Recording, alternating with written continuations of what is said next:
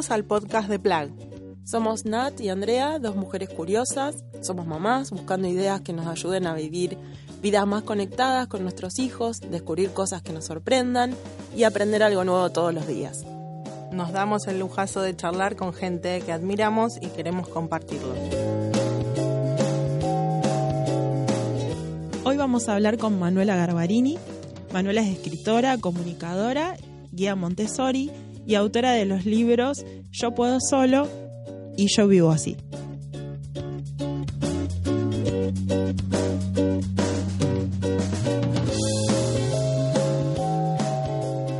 Bueno, bienvenidas, bienvenida Manuela. Gracias. Este es nuestro episodio número 12. Así que eh, vamos a arrancar antes de entrar de lleno en las preguntas con una pregunta de rigor que le hacemos a todos nuestros entrevistados. La idea es sorprenderte, así que vamos a ver. Queremos saber algo de Manuela que no esté en tu currículum, algo que no sepamos de vos. Uy, y acá viene el momento del silencio. Eh, que no está en mi currículum, pero que se nota por todos lados, que no está en las biografías de los libros también, pero se nota en lo que escribo. Eh, soy muy miedosa. Muy miedosa. Eh, pero bueno, digamos, a lo largo del, del, tiempo, tengo casi 40, como les contaba antes, eh, he aprendido a intentar eh, transformar, transmutar esa energía, eh, a veces de miedo, a veces de dolor, que tiene que ver con mi historia, en, en, en algo positivo, ¿no? Eh, así que bueno, ahí está el miedo usado como como motor. Con miedo lo hacemos igual. Lo hacemos igual. Ahí está. Nosotros vamos, somos de, de, esa filosofía. Estoy haciendo un taller de coaching que la otra vez la, la, la persona que, que, lo da eh, citó una frase que ahora no me acuerdo de, de, un, de un maestro yogi, pero no me acuerdo, digamos, el nombre, que decía, yo soy más peligroso que el peligro, yo soy mi miedo, yo soy el peligro. Como una cosa de, bueno, esto guarda está que vengo. guarda que vengo, que lo vamos a usar. Buenísimo, Bueno. gracias por compartirlo. No, sí, por arrancamos favor. con los libros. Sí, claro. Tenés Eh, dos libros. Dos libros. Uno que ya está ampliamente difundido. Eh, he leído historias acerca de lo que le pasa a los chicos, a las familias leyendo el libro. Así que vamos a empezar por ese y después hablamos del nuevo que está ahí casi salido del horno. Eh, tu primer libro es Yo puedo solo. Y bueno, queríamos saber cómo surgió la idea del libro, eh, cómo te sentaste a escribirlo. Les cuento, bueno, es un camino un poco largo. A mí siempre me gustó escribir. Eh, de hecho, todavía no me volví a encontrar con mi profe de literatura de la secundaria, pero ella siempre me decía, eh, Manuela, vas a ver que vos en algún momento vas a escribir. Eh, era la única materia, digamos, en la secundaria en la cual me sacaba 10 una y otra vez. Amaba literatura, siempre me gustó mucho leer, siempre fui muy lectora. Eh, y me gustaba escribir, yo sabía que había algo ahí que tenía que ver con una facilidad o con una, sí, una sensibilidad, eh, pero nunca había encontrado a lo largo de mi historia eh, algo que verdaderamente me atravesara tan, tan profundamente como para que yo Te sentaras. me sentara a escribir y dijera sobre esto, yo tengo la necesidad de decir algo. Eh, y eso vino de la mano de la maternidad. Yo siempre digo que para mí la maternidad, o sea, perdí un, un, un, hijo antes de León, que de hecho el segundo libro está dedicado, digamos, no solo a León como dediqué el primero, sino también a, este hijo. Eh, que fue, yo siempre digo que fue el primero que me mostró el camino de regreso a casa. Para mí fue muy doloroso la pérdida eh, de ese embarazo. Eh, y, y, a partir de ahí, digamos, para mí empezó una experiencia que fue muy transformadora, disruptiva, revolucionaria, subversiva, digamos, ¿no? Esto de encontrarme con ese amor llave, amor pasaporte del que hablaba Cortázar, ¿no? Eh, y todo eso para mí vino de la mano de, la maternidad y, de los hijos. Eh, ahí empecé un blog hace tres años, va, una página de Facebook eh, que se llama De Madres y Leones, donde empecé primero escribiendo mis experiencias en relación a la maternidad y todo lo que eso me generaba. Eh, empecé a leer mucho sobre crianza respetuosa, sobre filosofía y educación Montessori, empecé también a escribir sobre eso usando un poquito la página como un espacio de difusión de, de prácticas de conscientes en crianza. Eh, y alrededor de fines del 2017 pensé, eh, me puse a pensar, digamos, cómo podía escribir algo que tuviera, digamos, una doble llegada, o sea, que pudiera llegar a los niños y a las niñas eh, a través de un mensaje empoderador, de, qué era todo ese valor que estaba ahí latente en la infancia y que también pudiera llegar a, los adultos referentes en, en, en, el cuidado de ese pequeño ser en formación, ¿no? Y cuando hablo de adultos referentes no me refiero solamente a las mamás y a los papás, sino a todos los adultos que intervenimos en la crianza y en la educación de, los chicos. Eh, el libro es para leerlo en conjunto chicos con, con papás, digamos, o, adultos intervi intervinientes, como contabas recién. O sea, no es, no es para tomar, léetelo, eh, porque veo que es como, viste las películas ahora que vienen con, con parece dos guiones paralelos, ¿no? Que es, están esos, esos gags, eso que entendemos los adultos, y a la vez está la cosa que los chicos lo vemos los dos a la vez y todos disfrutamos de la peli. Me da la impresión que el libro también tiene así como como un mensaje para los adultos y los chicos a la vez, digamos que hay puntos en los cuales eh, concordamos, estamos, pero me parece que tiene, es un libro para que también aprendamos nosotros, leamos los adultos. Totalmente. Esa fue la idea, digamos, cuando yo empecé a pensar en el primer libro.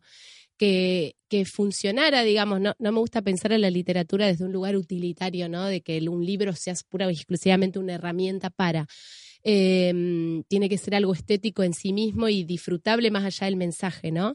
Eh, pero sí me parecía que estaba bueno esto, de poder contar una historia, que los chicos la disfrutaran y que al mismo tiempo, digamos, ellos se sintieran como reflejados y espejados en ese personaje que dice yo puedo, yo estoy en el mundo, yo puedo, yo véanme. Eh, pero también me parecía súper rico poder, digamos, subliminalmente como hablarle a los adultos, de decir, ustedes, nosotros, los adultos, podemos ser obstáculos o vehículos para la expansión. ¿Qué lugar y qué posición vamos a tomar, no? Te, leo una textual. De todas estas cosas, lo que más impacientaba a Galo era que su mamá y su papá eligieran su ropa y lo vistieran. O sea, me parece una re cotidiana, digamos, de, de, de las que somos madres, digamos, elegís o, o, lucho y lo visto como yo quiero, o le doy más tiempo, me banco que salga con la remera al revés. Eh, y, y, y, me parece que esta frase que acabo de leer tiene eso, ¿no? Le impacientaba a su papá, o sea, lo estoy leyendo yo y estoy pensando eh, cómo me reubico, digamos, como, sí. como adulto, cómo me reubico, qué cosa puedo hacer diferente con esa impaciencia que en definitiva estoy produciéndole a Galo o esto o no estoy viendo sus necesidades, ¿no? Sí. Me pasó con un corte de pelo esta semana, discusión madre, padre y niño, eh, yo me quiero dejar el pelo así. A ver. Claro. Nos puso ahí el freno. ¿Y cómo, cómo lo resolvieron? Por ahora sigue con el pelo igual. claro. igual Te una pregunta, Manuela, ojo. Vamos a tener que hacer una pasadita por la peluquería, pero bueno, va, va a haber, Un digamos, estilo que lo represente. vamos a tratar de negociar.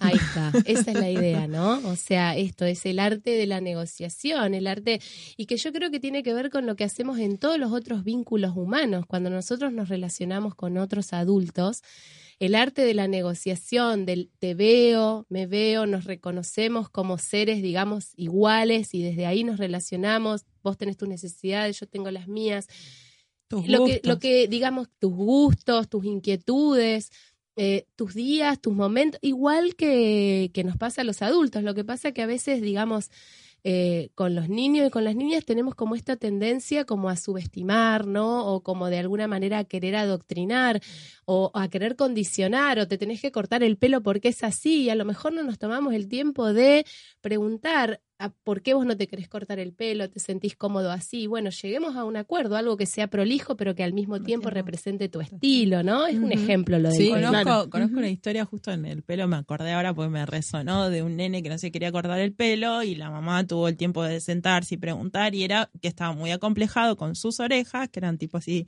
más apantalladas, digamos, eh, y con lo que le decían los chicos, entonces lo quería cubrir con pelo. Digo, ¿cómo esa situación de, de un no quiero que nos podríamos haber quedado en la superficie, esta mamá pudo ir más allá y charlar de algo que, que a él le incomodaba su cuerpo y de la autoaceptación.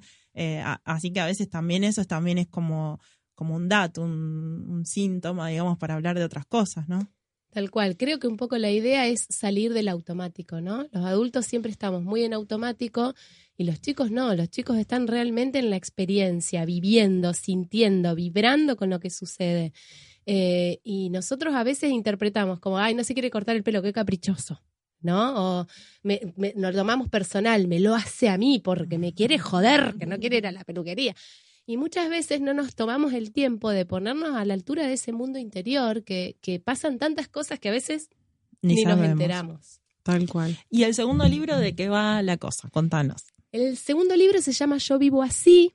Eh, es el, mismo personaje de Yo puedo solo, Galo, eh, que va pasando por diferentes situaciones de vida, eh, yo digo, em, cotidianas, pero no por eso menos extraordinarias, eh, y, que tienen que ver, digamos, con el, con el contacto con, con, lo sutil, con el contacto con la experiencia, con el, con el vivir aquí y ahora en estado de presencia, eh, que es, digamos, lo que habla, a mí me gusta mucho leer sobre budismo, eh, y es lo que habla el budismo desde hace miles de años, ¿no? Y que los adultos intentamos alcanzar ese estado mediante meditación, eh, bueno, todas, eh, eh, digamos, herramientas que nos ayuden a nosotros a volver a conectar con nuestro ser esencial y que los niños y las niñas están conectados a ese ser esencial.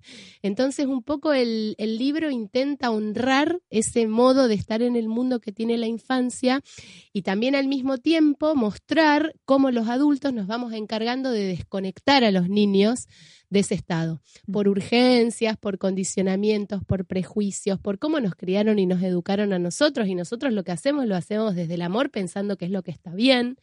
Em, y entonces muchas veces, por ejemplo, los chicos quieren entrar en contacto con la experiencia, como puede ser eh, acariciar un animal, y nosotros estamos, ¿no? Que ese perro sucio de la calle te va a morder. Chupar una eh, hoja. Chupar una hoja, eh, y no que esa hoja te va a enfermar. Cuando vos, yo siempre esto lo digo cada vez que tengo la oportunidad de dar una charla o, un taller en relación a, a la filosofía Montessori, digo, hay estudios que demuestran que cuanto más en contacto están los niños con la suciedad, mm. más, digamos, eh, desarrollan esta capacidad de, de, de, ¿cómo se le dice a esto? De defensa. de sí, el sistema inmunológico. El, sistema inmunológico se fortalece cuando los niños pequeños entran en contacto con las bacterias del ambiente. Entonces uno automáticamente lo primero que quiere hacer es, no, no agarres eso, no, no, no. A veces por miedo a que les pase algo, a veces por incluso por, por urgencias, porque vamos por la calle y no queremos que se, detengan a, a ensuciarse o a juntar una hojita porque estamos apurados. Entonces, un poco el segundo libro tiene que ver con todo eso y también es una, es una invitación a los adultos a, despertar.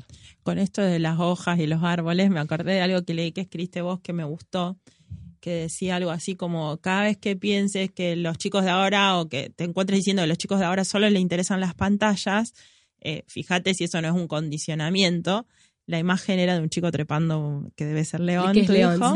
Eh, a los míos también les gusta trepar árboles, el padre les, los, llevó de temprano. claro. Y, pensaba en eso, ¿no? De lo que vos decías, que por ahí las frases las, las repetimos como loros. A los chicos solo les interesa la pantalla. Bueno, cuestionátelo vos mismo primero. ¿Es verdad que a los chicos les interesa solo la pantalla?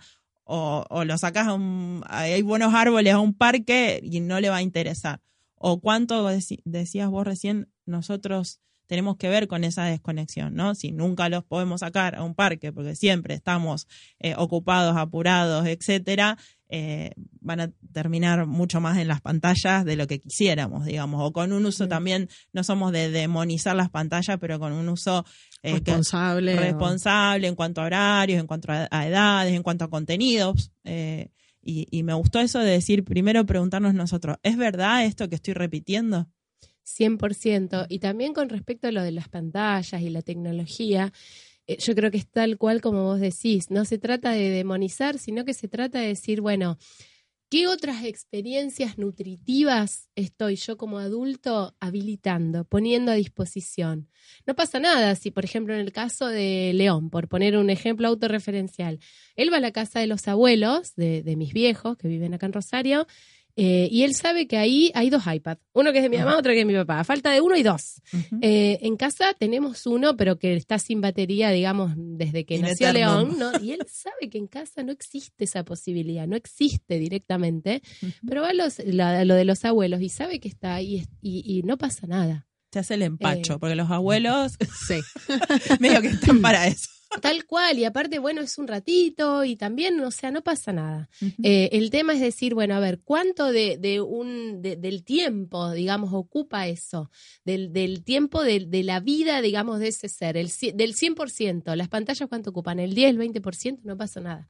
Empecémonos a cuestionar si ocupan el 50, el 60, a veces Más. el 70, Mm. el 80, cosas preocupantes.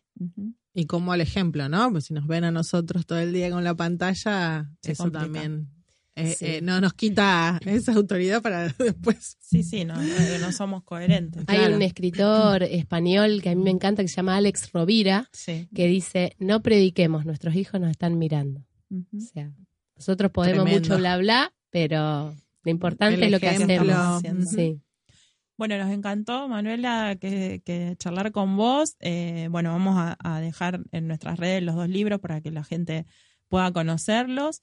Eh, Y tenemos una pregunta así también de cierre, divertida. Como la primera. Como la primera. Pasaste a full la primera, ahora la, la- la última ya está más desestructurada. Bueno, nosotras en PLAC tenemos tres ejes, que son tres palabras que yo te voy a decir, y nos gustaría que nos devuelvas qué te sugiere cada palabra. Buenísimo. La primera es conectar, Conectar. Lo primero que me viene con conectar es conciencia. Para conectar hay que ser consciente. Eh, de nuevo lo cito a Alex Rovira. Él dice, el amor es conciencia. Para poder conectar unos con otros tenemos primero que poder sentirnos para después también poder ver al otro desde ese lugar, ¿no? buenísimo. La segunda es sorprender. Sorprender. ¿Qué es la vida si no es la sorpresa? Eh, yo creo que sin ese factor de, de qué nos puede, digamos, yo siempre digo que a mí la maternidad eh, me generó, y esto a lo mejor te lo podría haber dicho con conectar, una conexión con la vida que yo no había sentido, y no lo digo desde la felicidad, de esta cosa, ay, la conexión con la vida, qué hermoso. No, no, la conexión con la vida Desde De toda la gama desde, de emo- desde las vísceras, ¿no? Desde toda la gama de las emociones. Eh, y, y eso me sorprendió muchísimo. Y si yo miro para atrás, digamos, el recorrido que hice desde que tuve ese primer bebé que no nació hasta ahora que estoy embarazada, eh, yo digo, me sorprende, digamos, el recorrido. Hermoso. Y la última es aprender. Aprender. eh, bueno, estamos aprendiendo todo el tiempo, todo el tiempo. Creo que venimos acá, a este plano, a aprender. A aprender y a evolucionar y a tratar de ser mejores. eh, y ahí estamos, todos tratando de aprender. Buenísimo. Buenísimo. Muchas gracias. Gracias a Un ustedes, placer. chicas, un placer. Un placer.